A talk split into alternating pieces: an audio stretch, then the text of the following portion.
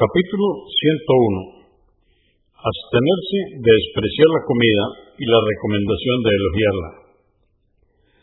736.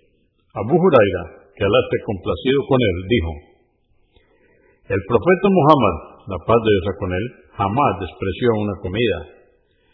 Si le parecía, comía, y si no, la dejaba.